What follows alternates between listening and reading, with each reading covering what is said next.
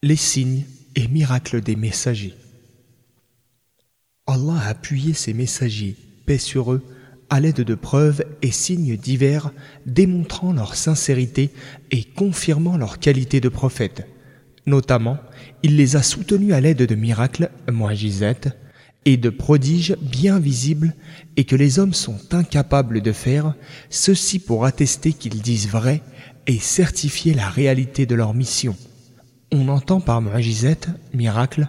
les faits extraordinaires qu'Allah réalise à travers ses prophètes et messagers tels que les hommes sont dans l'incapacité d'en produire de pareils, par exemple, la métamorphose du bâton de Moussa, Moïse, en serpent,